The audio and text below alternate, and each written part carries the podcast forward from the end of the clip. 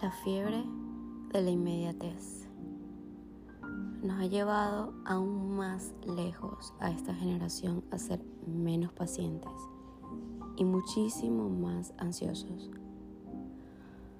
Porque las pasadas generaciones comparan bajo datos antiguos con los actuales cuando de hecho no son ni un ápice cerca a los tiempos de antes.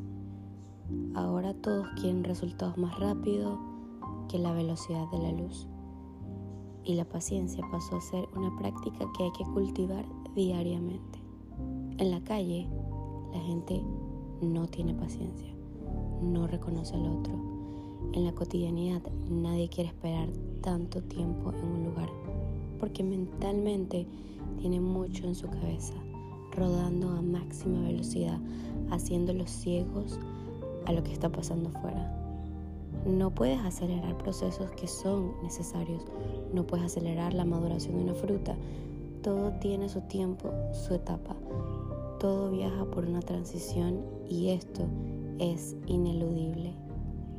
Cuando intentas acelerar, hacer trampa, comprar chance, tiempo, siempre algo va a salir mal. Créeme, no puedes acelerar el nacimiento, aunque sí puedes hacerlo con la muerte. Incluso cuando está ya es inherente e inevitable. La vida en sí tiene demasiados atajos, pero el ser humano siempre consigue estar inconforme porque hay demasiado ruido fuera.